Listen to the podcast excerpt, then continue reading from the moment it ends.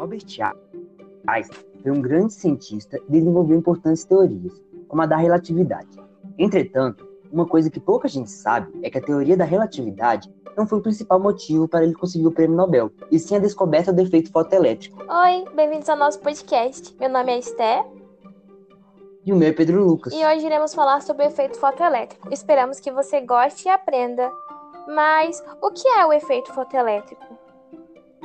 O efeito fotoelétrico é a emissão de elétrons por um material, geralmente metálico, quando exposto a uma radiação eletromagnética de frequência suficientemente alta. Depende, depende do material, como por exemplo a radiação ultravioleta. E como ele funciona? O efeito fotoelétrico consiste na ejeção de elétrons de material exposto a uma determinada frequência de radiação eletromagnética. Os pacotes de luz, chamados de fótons, que são minúsculas partículas elementares que possuem energia e são mediadores do efeito fotoelétrico, transferem energia para os elétrons.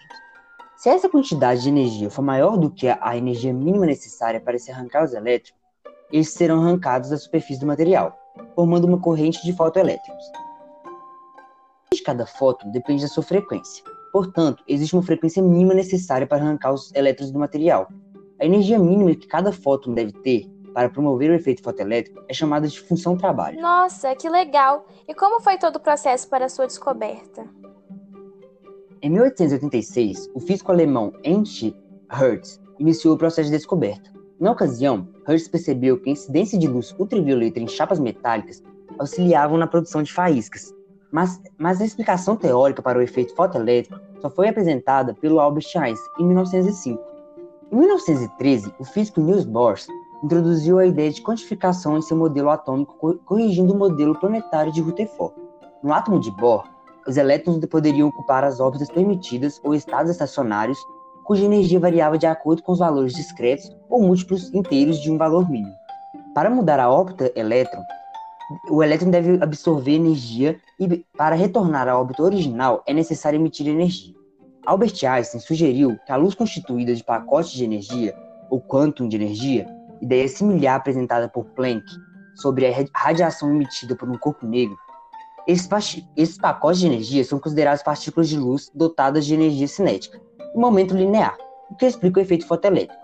Na verdade, o efeito fotoelétrico só pode ser explicado através do caráter corpuscular da luz, ou seja, os fótons, nome dado às partículas de luz, que colidem com os elétrons, transmitindo-lhes energia em momento linear.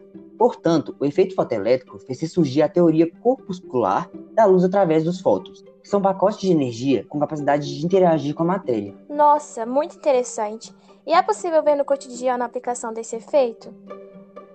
Claro, a mais famosa aplicação da tecnologia baseada no efeito fotoelétrico é a célula fotovoltaica, utilizada nos painéis solares para gerar energia elétrica limpa e renovável.